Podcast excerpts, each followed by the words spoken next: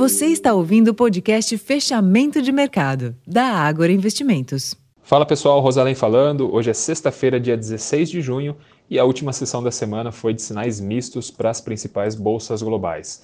Nos Estados Unidos, os índices encerraram o dia no campo negativo, mesmo após dados positivos em relação ao sentimento do consumidor e também melhores expectativas em relação à inflação de junho. Porém, por lá, os investidores aumentaram as apostas para mais altas de juros após comentários de dirigentes do Fed no início da sessão pela manhã. Já na Europa, as bolsas avançaram após a leitura final do Índice de Preços ao Consumidor, o CPI, confirmar desaceleração da inflação na zona do euro em maio. O resultado acabou trazendo certo alívio aos mercados, reduzindo a pressão colocada por dirigentes do Banco Central Europeu de que os juros ainda subirão mas é, após a decisão monetária da véspera, né, após a aumento de taxa de juros na sessão de ontem.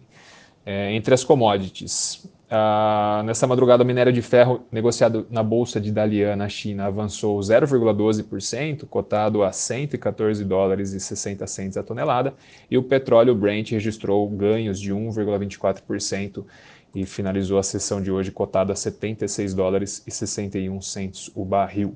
No Brasil, o IBCBR, que é considerado uma prévia do Banco Central para o PIB, ficou acima das estimativas em abril e o GP10 sinalizou deflação maior que o esperado em junho, a partir principalmente do recuo dos preços das commodities. E mesmo com indicadores positivos, o Ibovespa acabou recuando na sessão, é, caiu 0,39%, encerrou aos 118.758 pontos, com um giro financeiro forte de 34,7 bilhões de reais. Porém, a semana é, a, a, bolsa acabou fechando em uma alta de 1,49%. Foi a oitava semana consecutiva de ganhos para o nosso Ibovespa.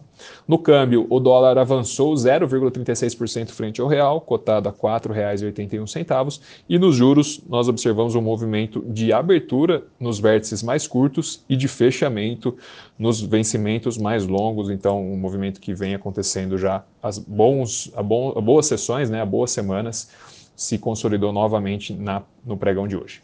Bom, pessoal, esses foram os principais destaques da sessão dessa sexta-feira. Vou ficando por aqui, desejando uma ótima sexta-feira e um excelente fim de semana. E nos vemos na semana que vem. Até mais. Tchau, tchau.